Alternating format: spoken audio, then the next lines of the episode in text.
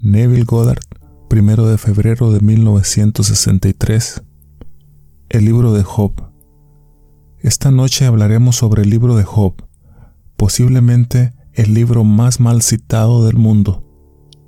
Me atrevo a decir que todo el día usted usa pasajes y no sabe que está citando erróneamente este libro, el libro de Job. Nadie sabe quién lo escribió, Lleva el título de su héroe, al igual que muchos de los libros de la Biblia, el libro de Josué, Nehemías, Esdras, Daniel, Ruth. Muchos llevan el nombre del héroe del volumen. Ese es el libro de Job. La palabra Job, dicen los famosos eruditos, por análisis significa ¿dónde está mi padre? Tú y yo lo hemos escuchado como el perseguido, pero el punto central de la narrativa es que Job era completamente inocente. No es culpable de ningún delito, sino simplemente la víctima del experimento más cruel de Dios. El último capítulo revela que todo fue por Dios. Algún erudito en el camino o algún escriba insertó alguna pequeña historia en el primer capítulo que es sospechosa, porque no podían creer que Dios pudiera hacerle eso al hombre. Entonces reclaman que se hizo un pacto entre Satanás y Dios, y Dios permitió que Satanás lo hiciera. Satanás el acusador, Satanás el dubitativo. Pero Satanás desaparece en el primer capítulo y nunca reaparece. Lo hace en el segundo capítulo solo por un momento, pero no aparece en los 42 capítulos posteriores, ni siquiera en el epílogo. Y así, nosotros sabemos que el cruel experimento fue de Dios. Ahora, tú eres Job. Yo soy Job. El mundo es Job. El mundo de la humanidad. Y abordarlo como si fuera un ejemplo práctico de la paciencia. Paciencia bajo estrés, bajo prueba. Es extraviarse desde el principio. Ese no es el propósito de la historia. Espero poder traértelo tal como lo veo. Si tuviera que colocarlo en la Biblia, lo colocaría al final del Antiguo Testamento, ya que parece conducir directamente a la revelación del Nuevo Testamento. Pero no estoy reescribiendo la Biblia o reorganizándola, pero si pudiera colocarla, ahí es donde la pondría. Simplemente conduce directamente al desarrollo de la visión tal como la encontramos en los Evangelios y en las epístolas. Primero, si no está familiarizado con esto, permítame contarle algunos de los aspectos más destacados de Job. La escena está puesta en Edom y todos los personajes son edomitas, reconocidos por su sabiduría, seminómadas. Job, como nos cuenta la historia, era un jeque árabe erguido y muy rico, dueño de miles de ovejas, miles de camellos, cientos de asnos y bueyes, numerosos sirvientes y diez hijos, siete niños y tres niñas perfectamente hermosas. Esto nos cuentan en la historia. Es un prólogo que nos dice mucho del gran héroe que fue Job. Luego vienen las cuatro aflicciones, basados en el pacto entre Satanás y Jehová. El primero entra y anuncia el hecho de que los sabeos vinieron repentinamente y masacraron a todos los sirvientes que estaban cuidando las ovejas, y se llevaron todas las ovejas. Mientras aún hablaba, apareció la segunda aflicción, y dijo que se llevaron todos los camellos, y mataron a todos los sirvientes. Luego viene la tercera aflicción, tomaron a todos los bueyes, las asnas, y mataron a todos los sirvientes. Luego viene la cuarta aflicción, que sus hijos, todos ellos, estaban cenando en la casa del hijo mayor, y mientras estaban todos juntos, llegó un viento poderoso y aplastó las cuatro esquinas, y la casa se derrumbó, y todos murieron. Y él fue el único que escapó para venir y traer las noticias a Job. Y Job rasgó su túnica, se afeitó la cabeza, se tiró al suelo y luego dijo, Desnudo entré en el mundo, desnudo salí del vientre de mi madre, y desnudo volveré. Luego se culpó a sí mismo no por el acto, sino por haber dicho, desnudo vine al mundo y desnudo volveré. No vio nada que condenar en Dios, por lo que no vio nada malo que Dios hubiera hecho. Y luego, después de los cuatro infortunios, y se le quita todo, todos los hijos, todas sus posesiones, todo. Entonces comienza la destrucción física del hombre llamado Job, y comenzó con las llagas. Y ahí es cuando Satanás desaparece de la escena, y todas estas cosas siguieron una tras otra. Las llagas desde la planta del pie hasta la coronilla. Y luego su esposa le dijo, ¿todavía vas a ser honesto acerca de eso? ¿Tu integridad es inquebrantable? Maldice a Dios y muere. Y él le dijo, Has hablado como una mujer tonta. ¿Acaso Dios, que nos dio lo bueno, no nos dará lo malo? Y así nada salió de sus labios que pudieran de ninguna manera ser condenación de Dios. Luego vinieron sus colaboradores. Se les conoce como consoladores de Job. Habían tres amigos. Vinieron a consolar a Job. Se enteraron de su difícil situación. Perdió todo siendo el jeque más rico de todo Edom. Y ellos no podían reconocerlo. Era una criatura de aspecto horrible. Cuando lo vieron también rascaron sus túnicas y se sentaron con él durante cinco días y cinco noches sin hablar en duelo por su amigo. Job rompe el silencio y lo rompe con la afirmación de que el mismo día debería desaparecer del calendario, que se pierda el día en que nací y la noche que se dijo que se concibió un niño varón.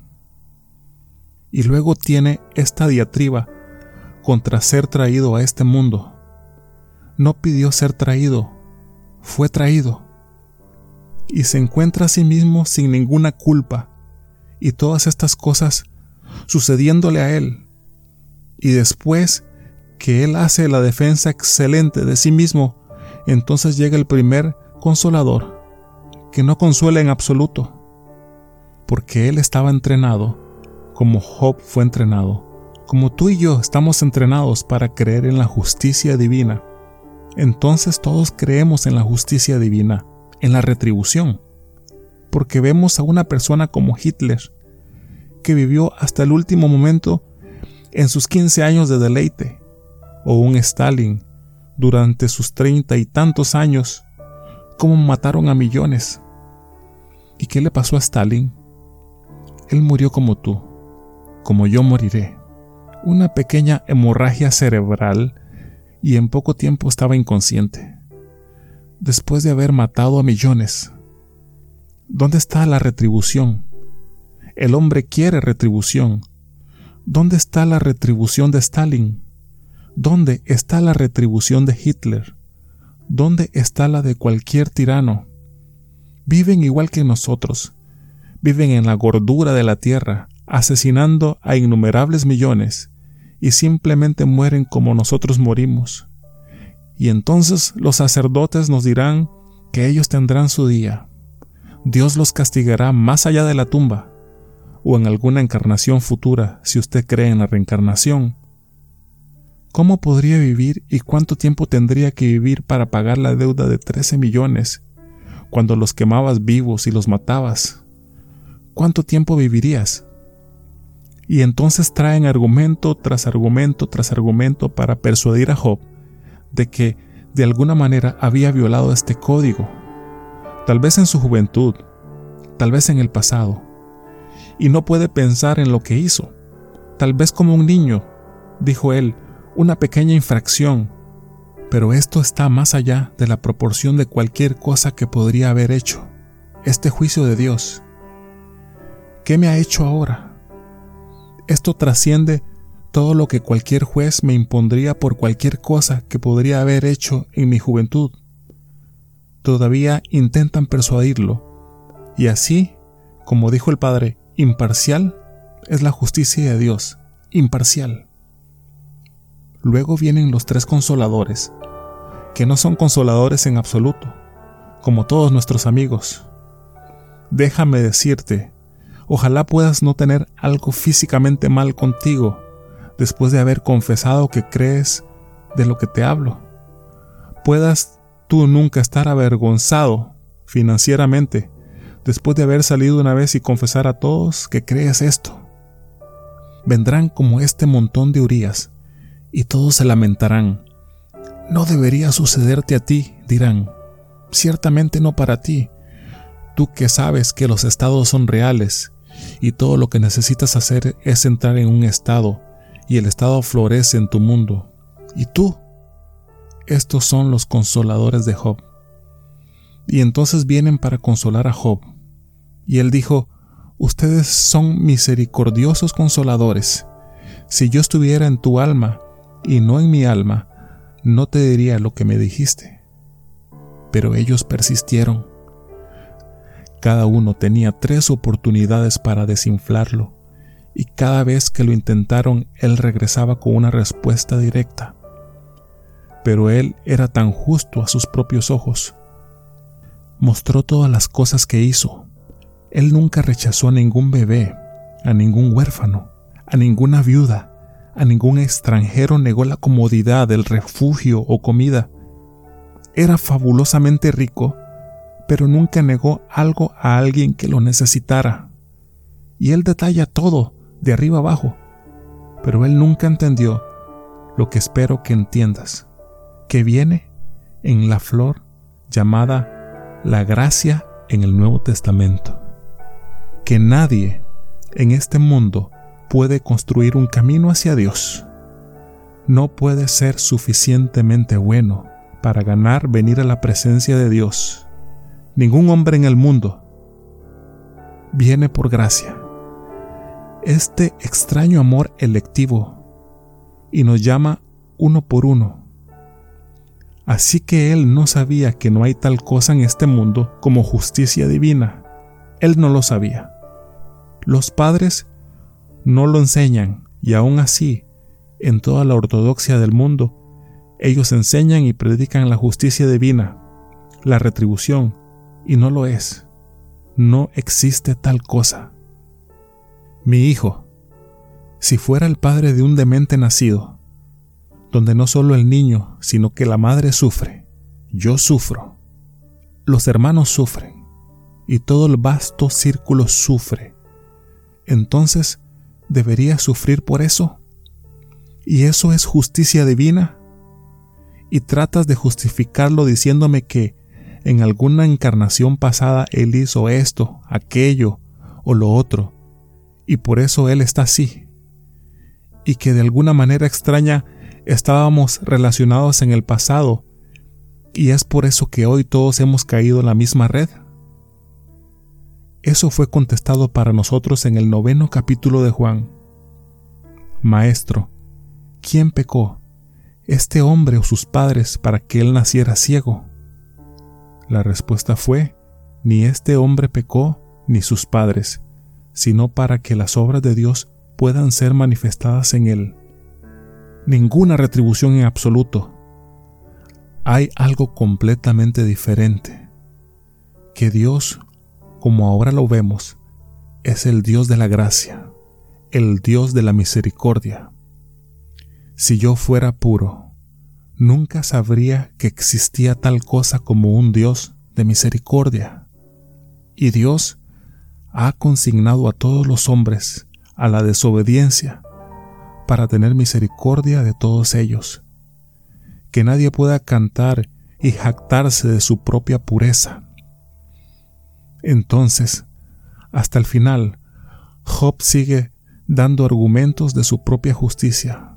Cuán bueno es, qué amable ha sido, y todas estas cosas, que esto no debería haberle sucedido. Y esos son los argumentos de Job. Mientras que todos estos pseudo consoladores todavía se lo están devolviendo.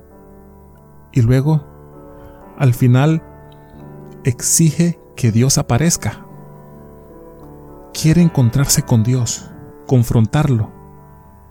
Él dice, yo sé que me matará, no tengo esperanza, pero le presentaré mi caso a la cara. Y luego hace esta declaración, esta será mi salvación, porque el impío no se parará ante él. Y si puedo convencerlo de que me vea y presentar mi caso, entonces me pararé ante él. Y solo los puros de corazón puede pararse ante él. Entonces, si estoy parado delante de él, esa es mi salvación. Hasta el final todavía se justificaba. Nunca escuchó de la gran historia del sufrimiento vicario.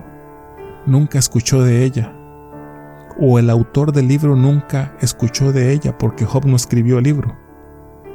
Él es simplemente el héroe de la narrativa, de la historia.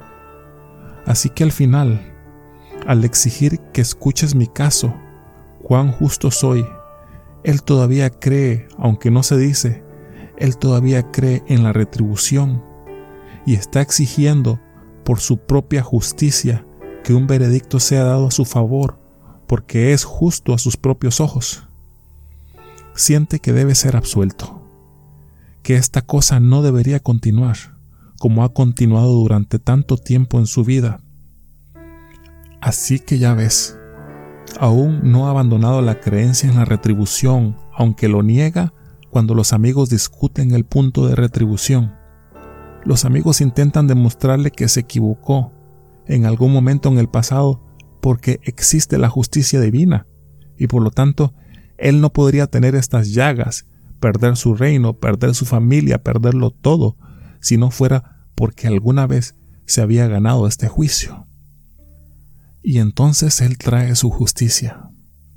Y luego viene la voz de Dios por primera vez Dios habla. Dios se niega a responder a todos los argumentos de los hombres. Se niega a responder los argumentos y solicitudes de Job. Job arde en su propia justicia, porque en el infierno la única voz es la voz de la justicia propia. En el cielo todo es perdonado, y la voz del cielo es perdón completo. Perdón completo sin importar lo que un hombre alguna vez haya hecho. En el cielo la voz es el perdón completo. En el infierno todo es justicia propia. Él estaba en el infierno caminando sobre la tierra, como estamos en el infierno si estamos llenos de justicia propia. Entonces Dios le responde del torbellino, y puedo decirte, es una expresión perfecta, el torbellino. Así es como Él viene. Cuando Él viene, Él viene a través de un torbellino.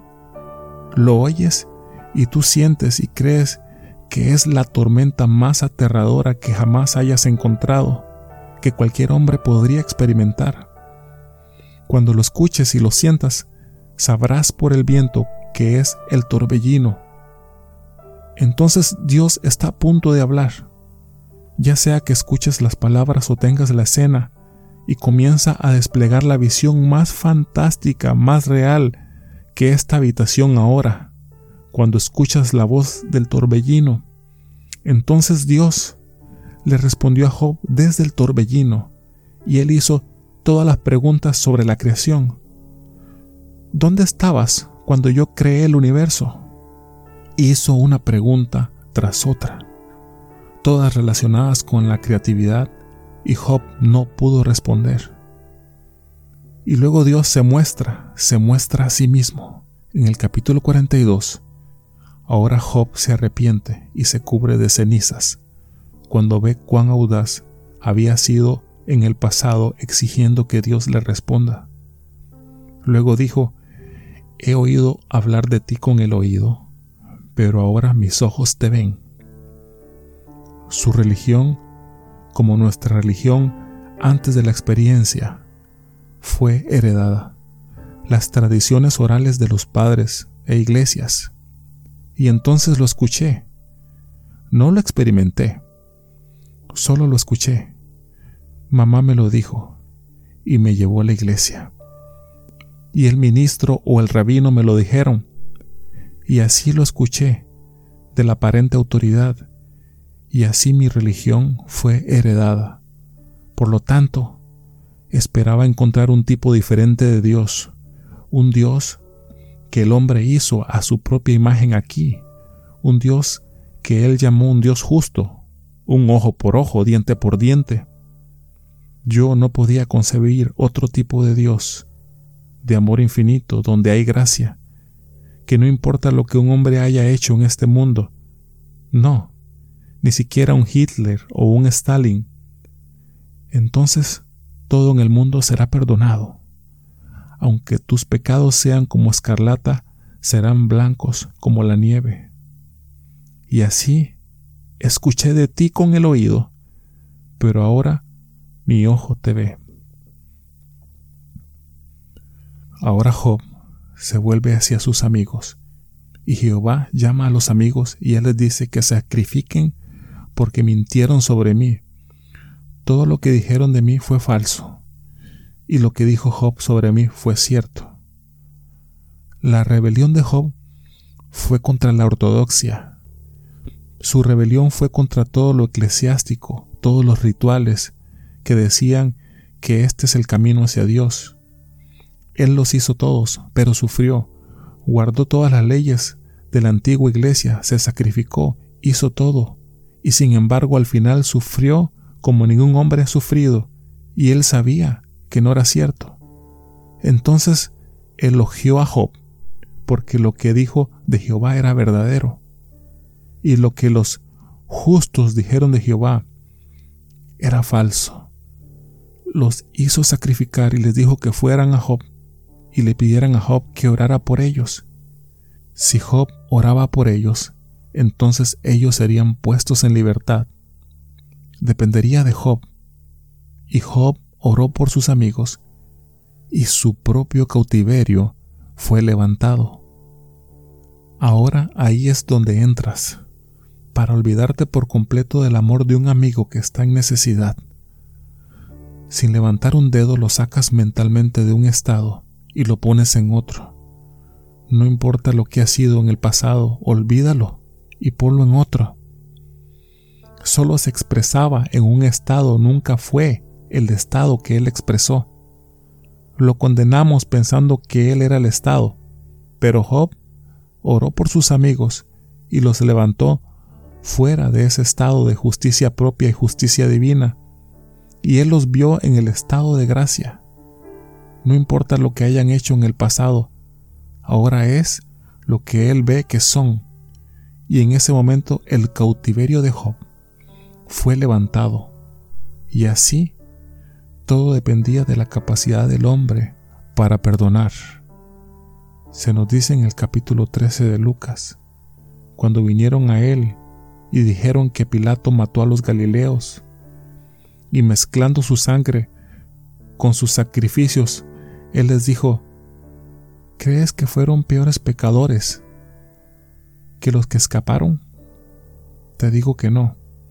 A menos que te arrepientas, encontrarás un destino similar. ¿Crees que cuando la torre cayó en Jerusalén y aplastó a 18 fue porque eran más delincuentes que aquellos que no aplastó? Te digo que no. Pero a menos que te arrepientas, encontrarás un destino similar. Entonces, cuando escuches que alguien está herido, no te jactes que Dios se está vengando. Dios no se desquita. Si te enteras de que alguien resultó herido esta noche, no te jactes. Eso se lo merece. No hay retribución en absoluto. No en esta revelación. Simplemente un hombre, sin saberlo, cae en un estado. Cayendo en un estado podría ser un buen estado o uno malo, pero él cosecha el fruto del estado. Él no es ni bueno ni malo. Entonces Blake dijo, no considero ni a los justos ni a los malvados estar en un estado supremo, sino que cada uno de ellos son estados en los que el alma puede caer en su sueño mortal de bien y de mal, cuando deja el paraíso siguiendo a la serpiente. ¿Quién es esa serpiente?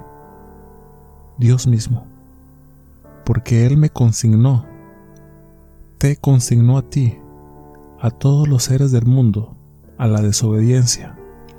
Y desobedecimos, porque Él dijo, seguramente no morirás. ¿Y quién me dijo eso? La serpiente. ¿Y quién es la serpiente? Solo un símbolo de Dios mismo. Entonces Él me dijo que no moriría después de que primero me dijo que si comía cierta cosa, si hacía cierta cosa, moriría. Entonces Él me dice que realmente no moriré, pero mis ojos se abrirán y seré tan sabio como los dioses. Y entonces Él me atrajo a desobedecerlo. Y dejé el estado de inocencia por un mundo de experiencia, donde caí de cabeza en diferentes estados.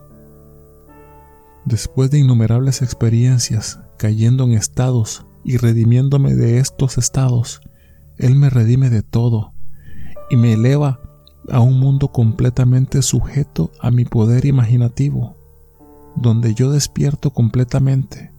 Aquí estoy, en un estado de sueño, por lo que no sé si estoy en un estado y creo que esto es mi mismo ser. Blake hizo la declaración, no te dejes intimidar por los horrores del mundo. Todo es ordenado y correcto y debe cumplir su destino para alcanzar la perfección. Busca este camino y alcanzarás desde tu propia alma una percepción aún más profunda de la belleza eterna de la creación. Conseguirás una siempre creciente liberación de lo que ahora parece tan triste y terrible. No hay nada que juzgar en este mundo no hay una cosa para ser condenada, solo para ser redimida.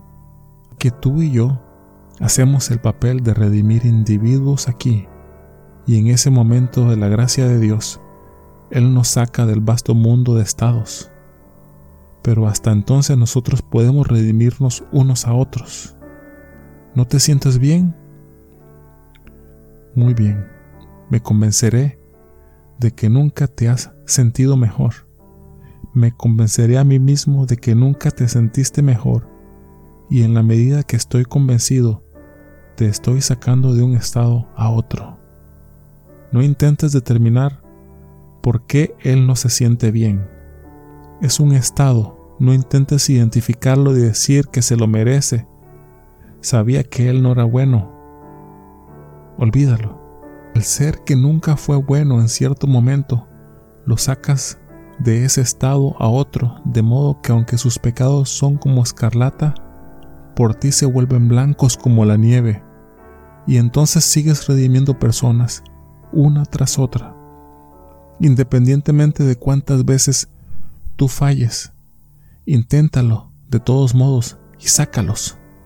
Entonces un día, cuando menos lo esperes, Dios se te revelará y dirás, He oído hablar de ti, realmente no sabía que existías. Creí y esperé que lo hicieras, pero escuché de ti de oídas, es decir, la tradición oral. Mi maestra en la escuela habló de ti y mi padre, las iglesias, toda la gente que creía en ti hablaba de ti, pero ahora mis ojos te ven. No importa lo que todo vasto mundo te dirá veo algo completamente diferente. No eres para nada lo que me dijeron que eras. No eres un juez. No hay tal cosa como un juicio justo contigo. No hay justicia divina, solo gracia. La ley vino a través de Moisés, pero la gracia y la verdad vinieron a través de Jesucristo. Entonces ahora veo no tengo que ser enseñado quién eres nunca más. Te veo y luego puedo decirte, Él te va a abrazar. Porque cuando Él te pregunta, Él responde en ti. Ahora, ¿qué quiero decir con sufrimiento vicario mencionado anteriormente? Es el concepto más difícil del mundo para que el hombre lo tome. Cada vez que lo he usado con alguien que en el momento sufría invariablemente recibí la misma respuesta. Alguien me dijo recientemente en San Francisco, estoy, estoy sufriendo. Dijiste que Dios sufre por mí. Bueno, tal vez Él está sufriendo en algún lugar en la eternidad, pero yo tengo dolor, yo estoy sufriendo. Dije, ¿cuál es su nombre? Dios. No, ese no es su nombre. Su nombre es Yo soy. ¿Quién está sufriendo? Bueno, yo. Bien, eso es Dios. No hay Dios aquí. Estoy sufriendo. Esto es lo más imposible que le pasa al hombre. Ese hombre que parece estar vivo está vivo solo por el hecho de que Dios se convirtió en él. Que Dios se hizo un hombre para que el hombre se convierta en Dios. Él se hundió a sí mismo en el hombre. Ese hombre puede decir yo soy, porque ese es el nombre de Dios y que todas las cosas son hechas por Dios y para Dios, para individualizarlo a usted, a mí, a todos nosotros. Cuando sus ojos el trabajo está terminado después de innumerables eras de dolor, se necesita dolor, como poner oro en estado bruto de mineral en el horno y extraer oro fundido, oro puro. Nada más que oro. Oro puro se necesita calor, se enciende fuego. Estos son los hornos de la experiencia, y somos metidos en el mundo de experiencia y sacados como oro puro. Cuando somos sacados, en su presencia somos como Él. Aún no aparece lo que seremos, pero sabemos que cuando Él aparezca seremos como Él, porque nos convertimos en lo que contemplamos. Debo contemplarlo para convertirme. Entonces, he oído de ti de oídas, pero ahora mi ojo te ve, y a la medida que lo ves, eres estampado con la imagen de la eternidad. Eres uno con Él, uno con Dios, como Dios. Es Él haciéndolo en ti, en el hombre. Y cuando haya contemplado la tarea, se nos dice, el que comenzó un buen trabajo en mí, lo llevará a finalización en el día de Jesucristo. Él lo completará, lo inició y lo completará. Tomó la eternidad y la puso en este barro, que es el hombre, que es Él mismo, y trabaja en ello, lo saca y te individualiza, te conviertes en uno como el ser que te creó. Esa es la historia de Job es la historia más gloriosa, pero creo que si no es la más incomprendida, no está lejos de serla. Usted y yo lo hemos citado y lo hemos citado mal. Hablamos de la paciencia de Job. No hubo paciencia de Job. Él se reveló. Comenzamos desde el tercer capítulo y es una rebelión y solo hay 42 capítulos. El primero es solo una introducción, el prólogo, y comienza en la segunda parte del segundo capítulo donde termina el prólogo. Para entonces, los cuatro problemas se han cumplido, todo el reino y su familia se ha ido. Luego vienen las llagas sobre sí mismo, las llagas aparecen repentinamente en las plantas de los pies hasta la coronilla de la cabeza. Ahora encuentras rebelión. Que este día en el que nací perezca y la noche que se dijo que se concibe un hombre, un niño varón, que esté tan oculto que Dios ni siquiera pueda encontrar este día. Job no detiene la rebelión hasta que oye la voz de Jehová desde el torbellino, que viene al final de la gran narrativa. Luego se arrepiente, se arrepiente y lo ve. Por primera vez lo ve realmente. Un Dios de gracia, un Dios de amor. Él ve por qué le sucedió esto era su propia voz en el infierno de justicia a sus propios ojos. Si, puedo esta noche reflexionar sobre algo bueno que creo que fue bueno que lo hiciera, eso es justicia propia. No estoy ganándome un pequeño paso hacia donde voy. Haz algo porque quieres hacerlo, pero sentir que estás sumando y poniendo algo en el banco para ti mismo olvídalo. Y así él era tan bueno. Él era tan farisaico.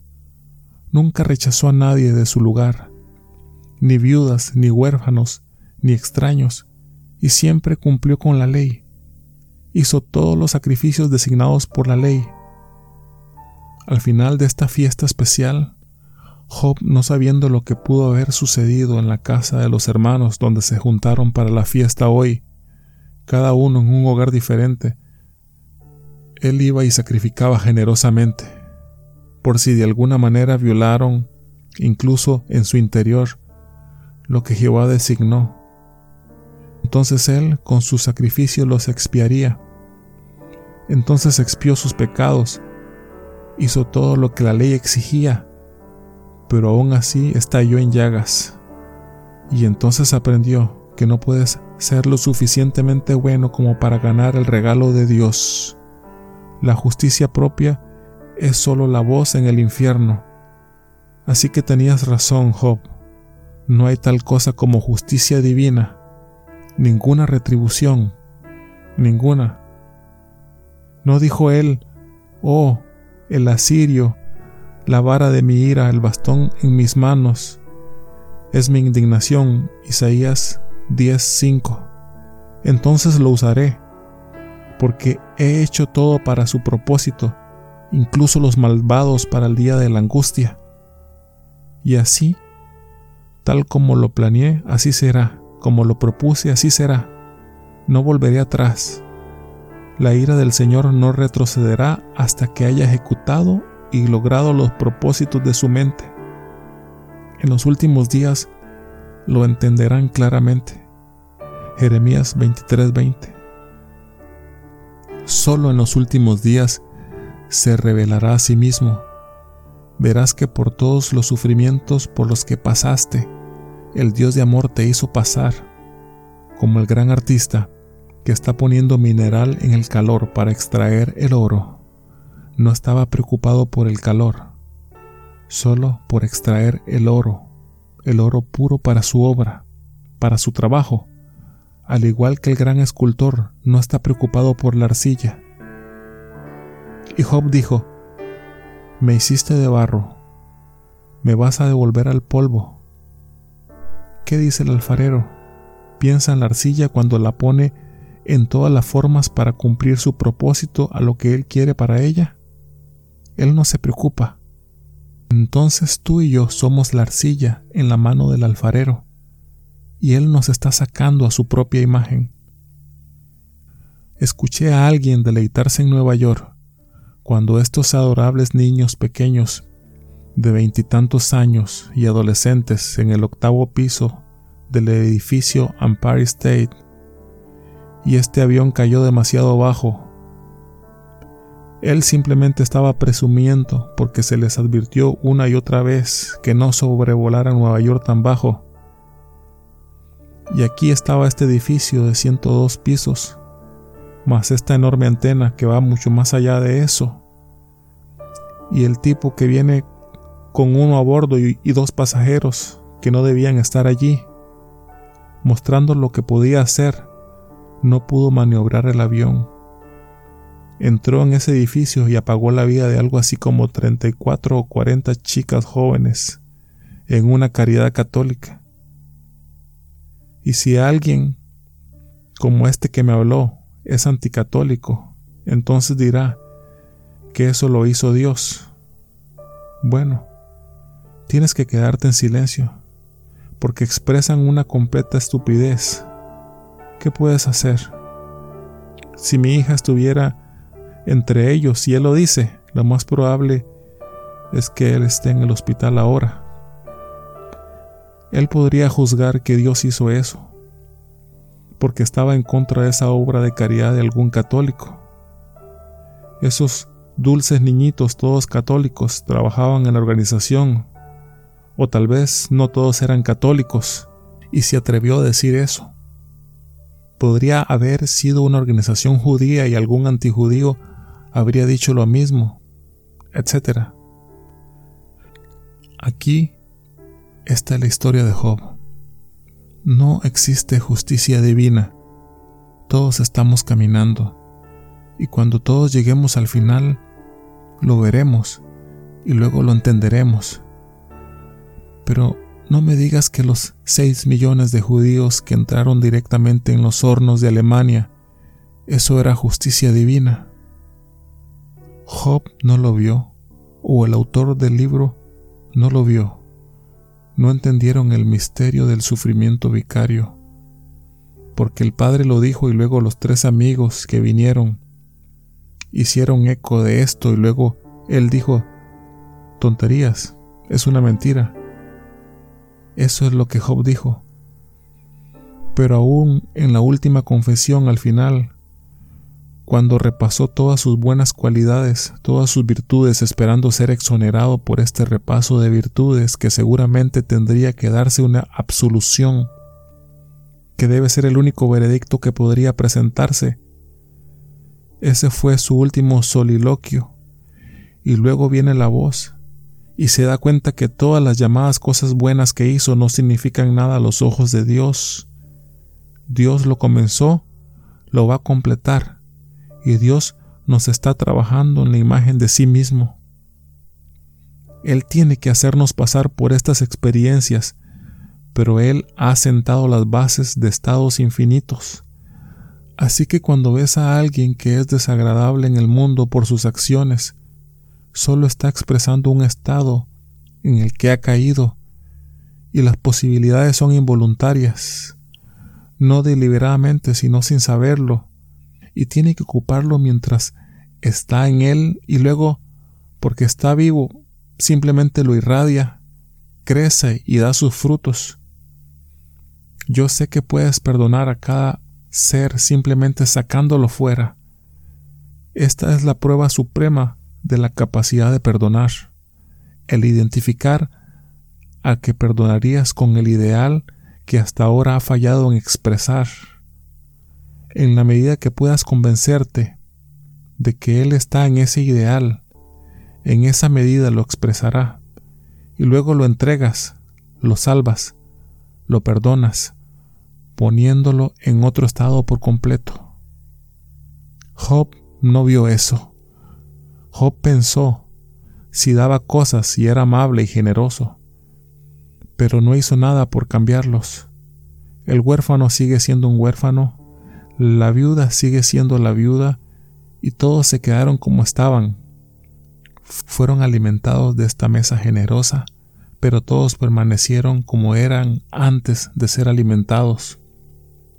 No dejes a nadie permanecer en lo que era después de ver su necesidad tú lo ves de manera diferente. Sácalo de su estado y ponlo en otro. Pobre hombre, es tan fácil meter la mano en el bolsillo y decir, aquí hay un dólar. Es muy fácil. Pero verlo empleado y remunerado y persuadirse de que lo es, de que realmente no necesita ese dólar, es difícil. Si le das el dólar, como Job contarás tus virtudes. El día que una vez le diste a un hombre un dólar, no lo ganó, tú se lo diste. Entonces él dijo, yo, el Señor, quien dio de su mano lo bueno, también dio lo malo. ¿Quién lo dio? Y entonces digo, puedes perdonar para siempre. Es divertido dar, pero es mucho mejor si todavía le das a Él transformándolo en el ojo de tu mente y no verlo en necesidad. Si los hombres no estuvieran necesitados, cuánto globo inflado se rompería, comenzando con nuestro gobierno. Solo imagina si no estuvieran en necesidad para entonces sus propias pretensiones a nosotros, en todo el país, y en la radio y en la televisión. Qué generosos son, porque están regalando globos. Entonces, supongamos que no necesitáramos globos. Qué desinflamiento de las personalidades del globo. Si conoces a alguien en la calle que realmente necesita tu dólar, cámbialos a que no necesitan ninguno de tus dólares. Y ahora tienes el poder más grande que el dólar para sacarlos de donde están y ponerlos donde les gustaría estar, en el ojo de tu mente. Y ahora para terminar, cuando leas el libro en el futuro, mira todo el drama teniendo lugar en la mente de Job. No tuvo lugar entre tres amigos y el cuarto que fue traído, y Jehová y todos los otros. Tiene lugar en Job. Este argumento retrata a Job mismo como el acusador y el acusado. Entonces, a medida que lo leas en el futuro, ve a un solo ser interpretando todas las partes, y este es Job, tú, y él está en conflicto consigo mismo, y al final él está integrado, él está destrozado entre el que lo acusa y el que defiende sus derechos, pero de repente se convierte en un alma integrada. En ese momento de completa integración, donde no hay nadie sino él mismo, encuentra a Dios, porque Dios se convierte en él para que él pueda convertirse en Dios, quien está inmerso en nosotros. La confusión continúa hasta que finalmente no hay otro a quien podamos recurrir. Toda la cosa estaba contenida dentro de nosotros y en el momento de perfección Él aparece aparentemente viniendo del exterior. Él no viene de afuera en absoluto, porque cuando lo miras, Él se parece justo a ti, y así miras que realmente no viene de afuera. Parecería, pero realmente viene de adentro, y aparenta venir del exterior para que puedas ver cómo te ves. He oído de ti de oídas pero ahora mis ojos te han visto. Ahora vayamos al silencio. Periodo de preguntas y respuestas. Pregunta, ¿qué le hubiera pasado a Job si no hubiera orado por sus amigos? Respuesta, entonces él no habría sabido sobre el estado no habría sabido que solo estaba en un estado, en cualquier momento cuando se quejaba. Podía liberar a los de su estado, pero no era Jehová quien hizo la oración. Jehová les dijo, pídanle a Job que ore por ustedes. Entonces, ¿quién es Jehová?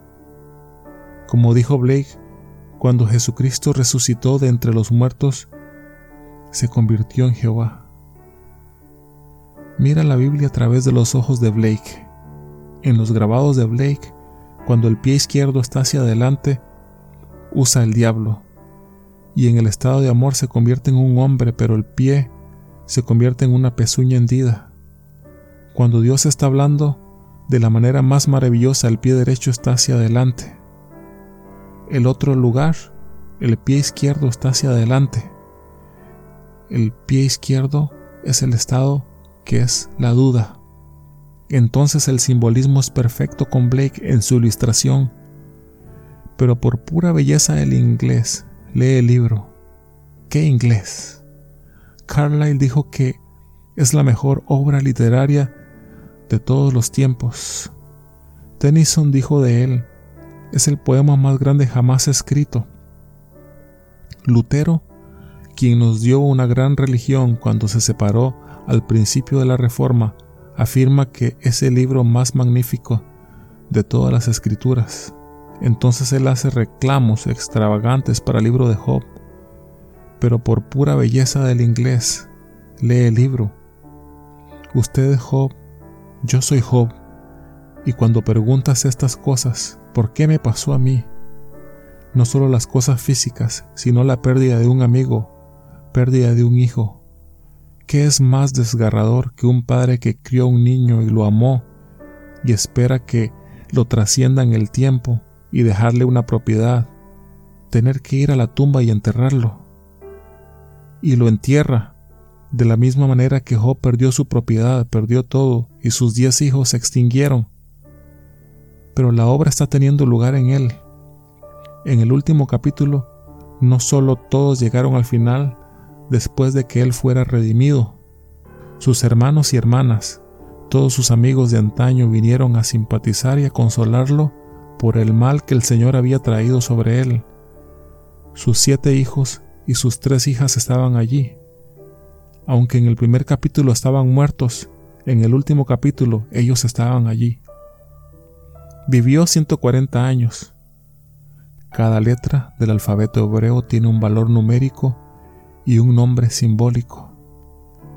En simbolismo 100 tiene la letra Kof, la parte posterior de la cabeza.